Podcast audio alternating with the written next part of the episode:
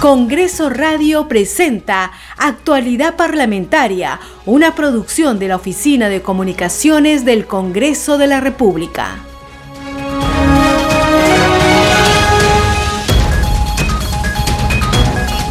Muy buenos días, bienvenidos a Actualidad Parlamentaria. Hoy es jueves 25 de noviembre del 2021. Mi nombre es Perla Villanueva. Lo voy a acompañar en los siguientes minutos junto a Franco Roldán, que se encuentra en la conducción. Hay que hacer una mención antes de empezar con nuestros titulares a las radios regionales que nos permiten llevar nuestros contenidos a las diferentes regiones del país. Radio Inca Tropical de Abancay en Apurímac, Cinética Radio en Ayacucho, Radio TV Shalom Plus de Tingo María, Radio Las Vegas de Mollendo, Arequipa, Radio Madre de Dios de Puerto Maldonado, Radio Amazónica de Satipo en Junín, Radio TV Perú de Juliaca en Puno, Radio Amistad de Lambayeque, Radio El Pueblo de Ayacucho, Radio Satel Perú de Lampa en Puno, Radio La Voz del Valle de Aplau en Arequipa. De inmediato conozcamos nuestros titulares de la presente jornada informativa.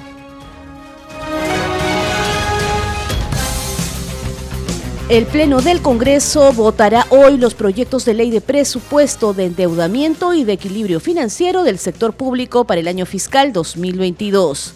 Al final del debate multipartidario de la víspera, el presidente de la Comisión de Presupuesto, Héctor Acuña, solicitó un cuarto intermedio para estudiar las propuestas de modificación a la futura ley presupuestal. La titular del legislativo, Mari Carmen Alba, indicó que la sesión plenaria se reanudará hoy a las 10 de la mañana. Y en el debate de los proyectos participaron los congresistas de las diferentes bancadas, quienes coincidieron en demandar al Poder Ejecutivo la atención presupuestal para los sectores de salud y de educación, debido a que en el contexto de la pandemia por la COVID-19 han sido los sectores más afectados. También señalaron que se deben atender la seguridad ciudadana, el cumplimiento de los derechos laborales y el fomento a las inversiones. Y hoy será interpelado el ministro de Transportes y Comunicaciones Juan Silva Villegas por denuncias de supuestas irregularidades en su gestión. Silva Villegas deberá responder un pliego de 41 preguntas.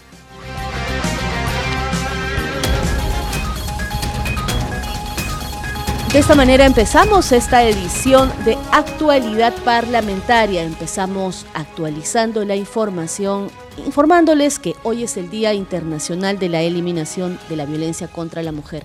Y por ello en el Parlamento Nacional se han organizado diferentes actividades en conmemoración a este día. Más adelante les vamos a estar informando. En tanto, vamos a contarles también que el Pleno del Congreso de la República votará hoy los proyectos de ley de presupuesto, de endeudamiento y de equilibrio financiero del sector público para el año fiscal 2022 en una jornada que se inició el día martes con la sustentación de estas leyes de presupuesto, de endeudamiento y de equilibrio fiscal para el año 2022. La presidenta del Parlamento Nacional, Mari Carmen Alba Prieto, anunció que la sesión plenaria se estará reanudando hoy a partir de las 10 de la mañana.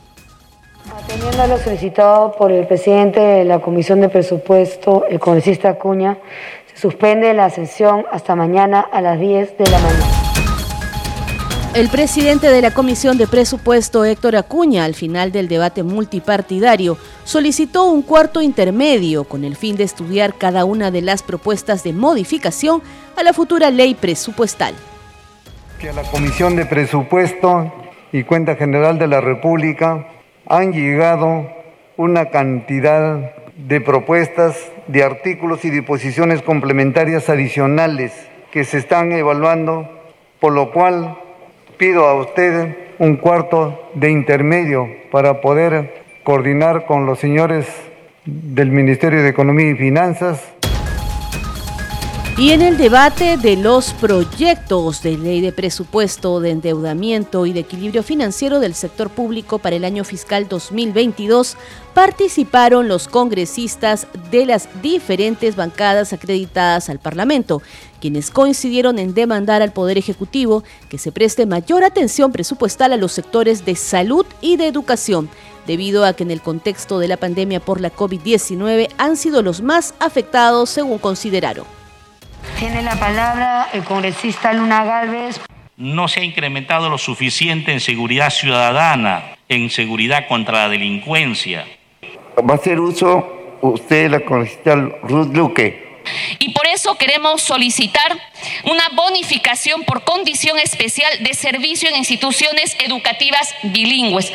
Tiene la palabra el congresista Wilmar Helera. Este primer componente del Alto Piura va a generar riqueza va a generar irrigación de 50 mil hectáreas de terreno en la provincia de Morropón.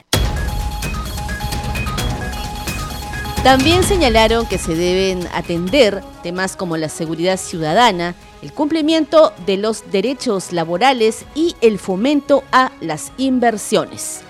Hay que comentarles también que en el debate de los proyectos de ley de presupuesto, de endeudamiento y de equilibrio financiero, los congresistas de las diferentes bancadas también solicitaron mayor atención presupuestal para cada una de sus regiones. Tenemos el informe.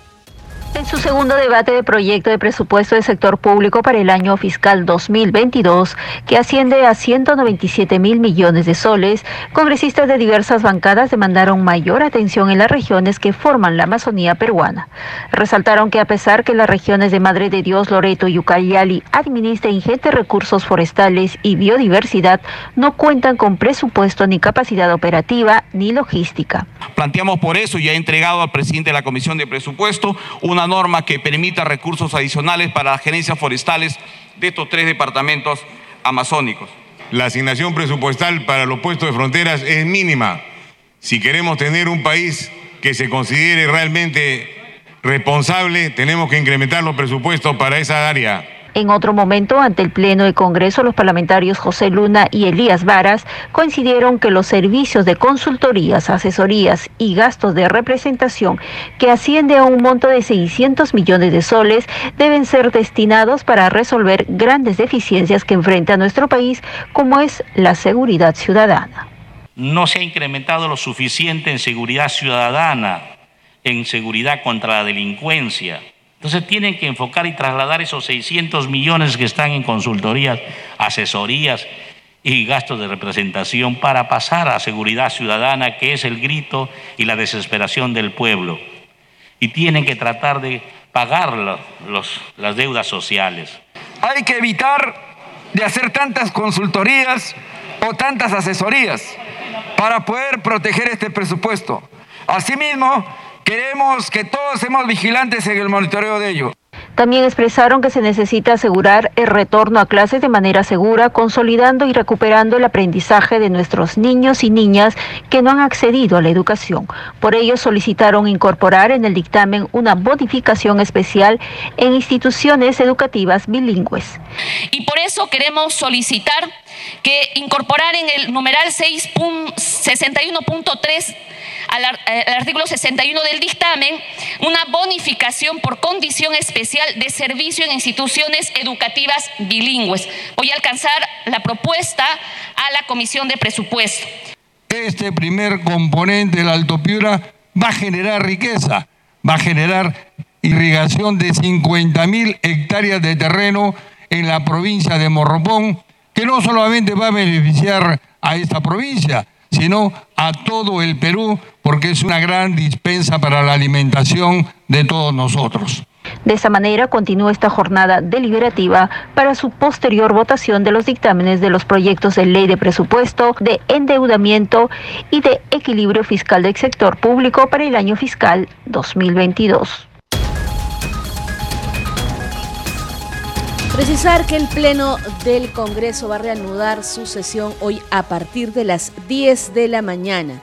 En esta sesión se votará los proyectos de ley de presupuesto, de endeudamiento y de equilibrio financiero del sector público para el año fiscal 2022. Hoy es el tercer día de eh, plenos, de sesiones plenarias. Estas se iniciaron el día martes con la sustentación de estos importantes proyectos de ley para el país. Hay que señalar también que el presupuesto del sector público para el próximo año asciende a 197 mil millones de soles y fue dictaminado durante los últimos meses por la Comisión de Presupuesto en trabajo conjunto con las autoridades del Poder Ejecutivo. Seguimos con más noticias en actualidad parlamentaria. El titular de la Comisión de Presupuesto del Congreso, Héctor Acuña, indicó que con el presupuesto público 2022 se busca una óptima distribución de los recursos. Del mismo modo, destacó que mediante FONCOR se busca dotar de ellos a los gobiernos regionales y que estos recursos serán en el 2022 siete veces más de lo recibido hasta este 2021. Respecto a la reducción presupuestaria en el sector salud en plena pandemia, Acuña Peralta indicó que el gobierno tiene un fondo de contingencia de 8 mil millones de soles listo para actuar. Mira, podría decirte que realmente buscamos, buscamos que nuestro presupuesto sea el más óptimo, pero sabemos que realmente la situación actual en que vivimos no lo permite, pero hacemos los grandes esfuerzos para que el dinero, el poco dinero que tenemos, sea mejor distribuido. En este caso hemos apostado por descentralizar a través del Fondo de compensación regional para que los gobiernos regionales, a pesar, a pesar de que no lo merecen muchas veces, pero vamos a ser cuidadosos para que estos recursos que son fuertes, que van a llegar a partir del 2022, son como siete veces más de lo que recibían hasta el día, hasta el año 21. Lo, lo, lo interesante es que realmente el gobierno, el ejecutivo, tiene un fondo de contingencia alto ese fondo de contingencia estaría listo para poder actuar en el momento que se produzca la pandemia, porque hay recursos. Como te digo, este fondo de contingencia tiene como 8 mil millones en reserva, que tranquilamente es una reserva principalmente para la salud, y la educación y para cualquier emergencia que se pueda producir. Muy bien, teníamos ahí las declaraciones del presidente de la Comisión de Presupuesto del Congreso, Héctor Acuña Peralta. Continuamos actualizando la información parlamentaria. La titular del legislativo, Mari Carmen Alba, condenó las expresiones de insulto que se filtraron durante el pleno de la víspera en la plataforma virtual del Parlamento. Exhortó a todos los congresistas a tener cuidado con la filtración de audios en la plataforma digital Enfatizó que es lamentable escuchar términos insultantes desde el anonimato que revelan la falta de respeto hacia la representación nacional y a todo el país. Alba recordó que los parlamentarios son representantes del pueblo y este merece respeto. El incidente aludido por la titular del legislativo ocurrió al inicio de la sesión plenaria del día martes tras presentarse la moción de censura contra la congresista de Avanza País, Patricia Chirinos. A la fecha no se ha precisado de dónde han eh, venido estas expresiones. Escuchemos. Señores congresistas, el día de ayer se produjo un lamentable incidente con el audio filtrado desde alguna conexión en la plataforma digital durante la sesión del Pleno. Este es un hecho que todos debemos censurar y condenar. No solo es lamentable escuchar términos insultantes desde el anonimato, sino que también revela la falta de respeto de quien se expresa de esa forma ante la representación nacional y ante todo el país. Exhorto una vez, más, a todos los congresistas para que tengamos cuidado con la filtración de audios en la plataforma digital. Somos representantes del pueblo y el pueblo merece todo nuestro respeto. Muchas gracias. Seguimos actualizando la información parlamentaria. El Pleno del Congreso de la República votará hoy los proyectos de ley de presupuesto, de endeudamiento y de equilibrio financiero del sector público para el año fiscal 2022. La titular del legislativo, Mari Carmen Alba, ha convocado que esta sesión se reanude hoy a partir de las 10 de la mañana.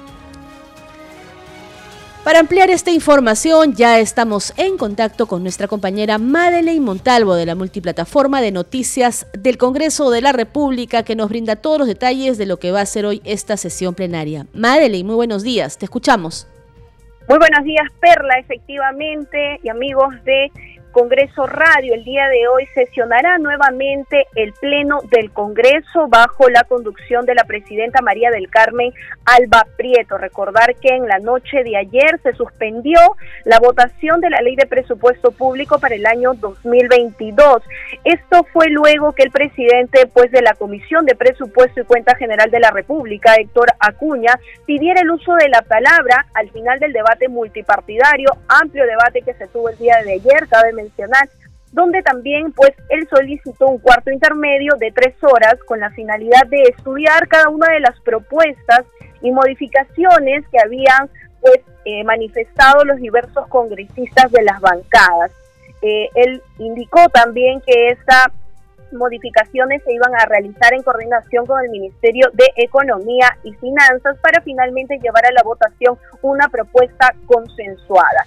Finalmente, pues la presidenta del Congreso dispuso la suspensión de esta sesión para el día de hoy a las 10 de la mañana, donde también la representación nacional podrá emitir su voto a favor o en contra de esta nueva ley del presupuesto para el próximo año. Recordar que según lo estipula la normativa, hay un tiempo para su aprobación que vence este 30 del presente mes. Luego de esta eh, intervención se tendrá también el uso de la palabra de la presidenta del Consejo de Ministros, Mirta Vázquez. Ella deberá manifestar ante la representa ante en representación del Poder Ejecutivo su aceptación o disconformidad con el proyecto de ley de presupuesto para el 2022 y luego de dicha intervención se procederá a votar el proyecto que asciende a más de 197 mil millones de soles. También deberá votarse recordar las dos propuestas de la ley de endeudamiento y equilibrio financiero para el próximo año. Perla, indicar que también en agenda y según se había establecido también por la representación nacional, el día de hoy figura en agenda la interpelación al ministro de Transportes y Comunicaciones. Eh, Juan Francisco Silva Villegas deberá concurrir ante el Pleno del Congreso para responder un pliego interpelatorio que contiene 41 preguntas. Recordarte también que en sesiones plenarias pasadas esta moción fue admitida a debate y presentada por la bancada de Fuerza Popular con 48 votos a favor. Y quien sustentó esta moción fue el vocero de la bancada de Fuerza Popular, Hernando Guerra García, quien sustentó e indicó que corresponde esta interpelación por el caos que hoy reina en el sector transporte. Él indicó que se requiere traer abajo, se quieren traer abajo la reforma del transporte y es necesario aclarar este tema. Estaremos pendientes ya el inicio a las 10 de la mañana de cómo se desarrolla el debate durante esta eh, sesión previa donde se tendrá primero la votación pues de la ley de presupuesto, endeudamiento y equilibrio fiscal para el año 2022 y donde también se presentará el ministro de Transportes y Comunicaciones para responder el pliego interpelatorio Perla. Muy bien, Madeleine, gracias por esa completa información. Entonces, ¿qué resume la jornada del día de hoy en esta sesión plenaria que eh, a partir de las 10 de la mañana ha sido convocada por la titular del Poder Legislativo y donde se va a votar los proyectos de ley de presupuesto, de endeudamiento y de equilibrio financiero del sector público para el año fiscal 2022 Además, que se verá la interpelación al ministro de Transportes y Comunicaciones, Juan Silva Villegas, en un pliego interpelatorio que él deberá responder a 41 preguntas. Pero ¿en qué consiste este mecanismo de interpelación en el Parlamento Nacional? Nos lo cuenta en el siguiente informe el oficial mayor del Congreso, Hugo Rovira. Escuchemos.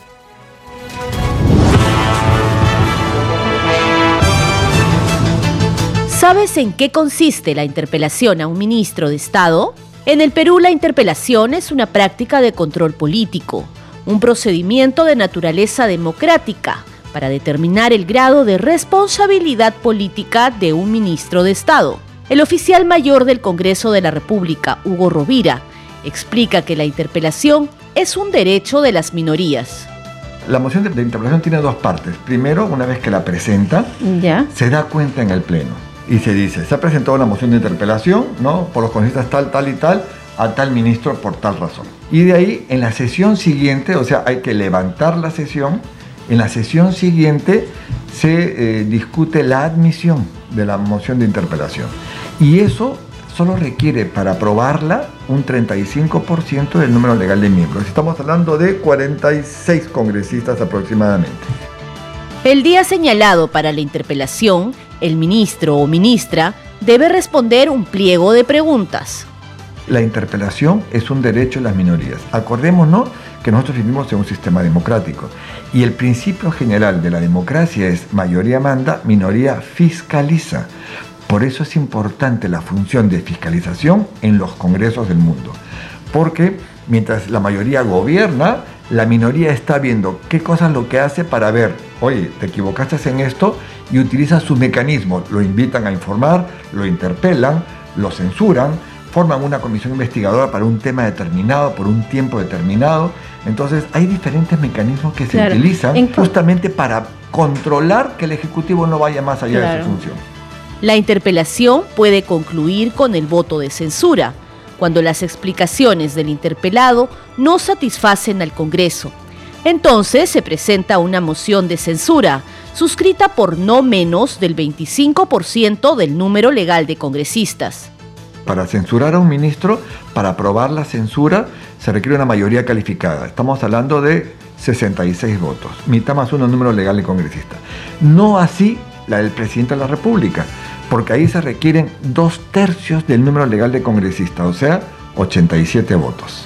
La interpelación es una forma eficaz de control político que permite transparentar la gestión pública y garantiza el equilibrio de poderes en democracia. Informó Perla Villanueva, Congreso Radio.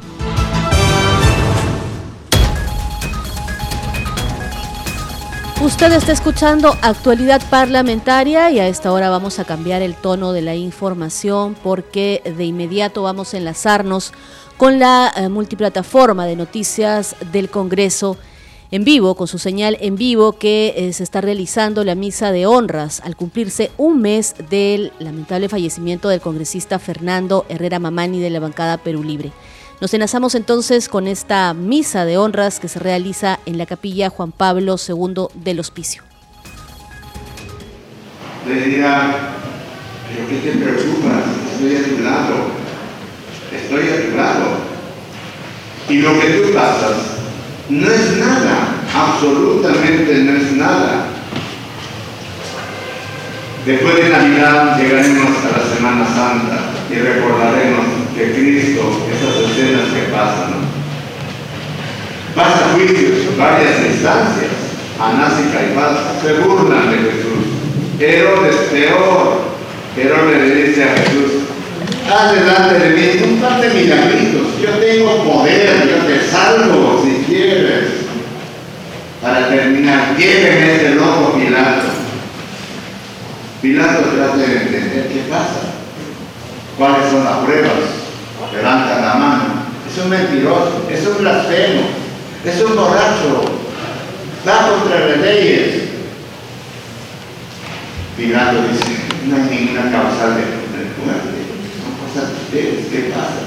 Se vendió realmente el otra se divierte, se burla de.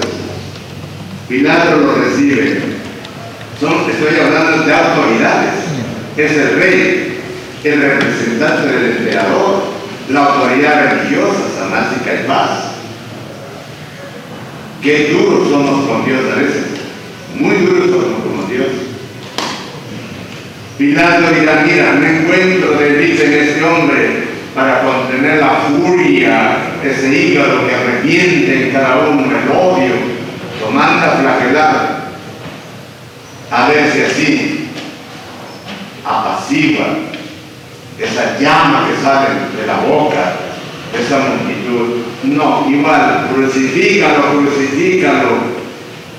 Pilatos, miren, nunca hay que ser cobardes cuando se trata de defender la verdad, la verdad, el honor de las personas, cuando se trata de defender los valores universales.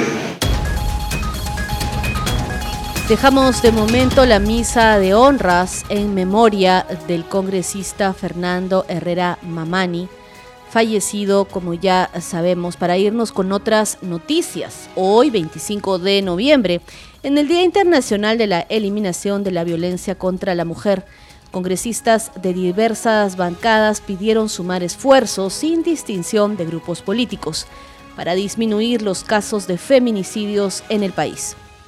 Las cifras de feminicidio en el Perú se han incrementado según alertó la Defensoría del Pueblo. A la fecha, en lo que va del año, se han registrado 132 casos de feminicidios. Muchas de estas muertes se dieron en el norte del país. La presidenta de la Comisión de la Mujer, Elizabeth Medina, se pronunció al respecto. Vemos que hasta el 17 de noviembre eh, de este año se registra 132 feminicidios según lo que informa la Defensoría del Pueblo, ¿no? De cada muerte de mujeres de 18 a 25 años de edad. Cifras preocupantes que nos convoca a redoblar los esfuerzos que hoy necesitamos todos nosotros que somos partes del gobierno a trabajar.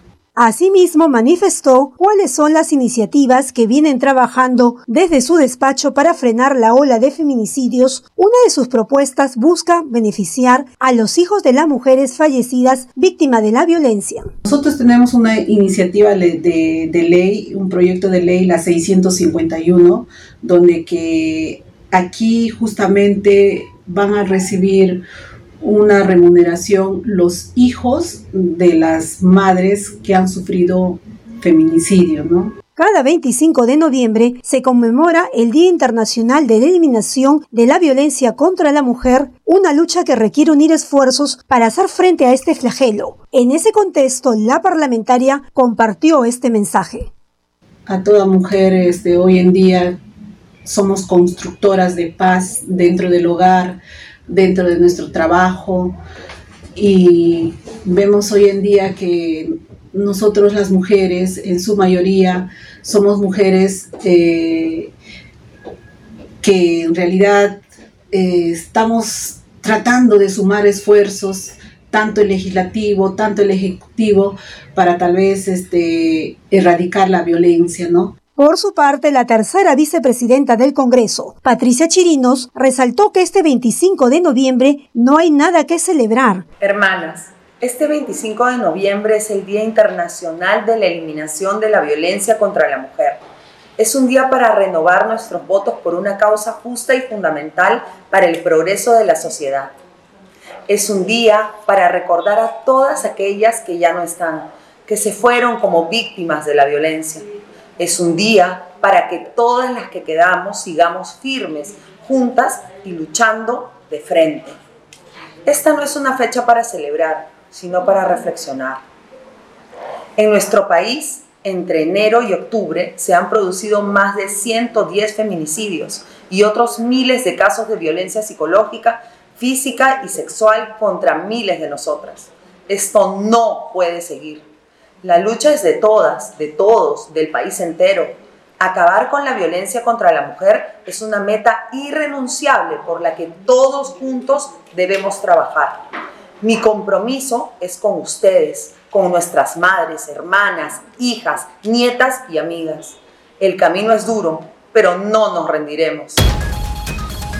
Muy bien, entonces en el Día Internacional de la Eliminación de la Violencia contra la Mujer, aquí en el Parlamento Nacional a lo largo del día se van a estar realizando diferentes actividades. Pero antes de despedirnos, señalarles también que ya en breve, a partir de las 10 de la mañana, se va a reanudar esta sesión plenaria del Congreso de la República en la que se votarán los proyectos de ley de presupuesto, de endeudamiento y de equilibrio financiero del sector público para el año fiscal 2022. Por ello, sigue en sintonía de Congreso Radio. Nosotros nos vamos a despedir, no sin antes el agradecimiento y la mención respectiva a las radios regionales que transmiten nuestro contenido.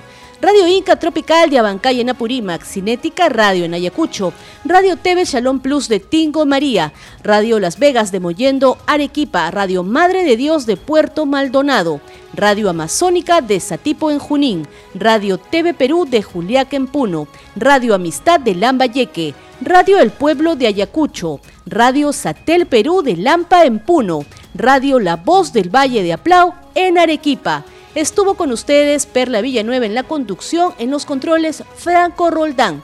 Sigue en sintonía de Congreso Radio. Nos reencontramos mañana a esta misma hora. Congreso Radio presentó Actualidad Parlamentaria, una producción de la Oficina de Comunicaciones del Congreso de la República.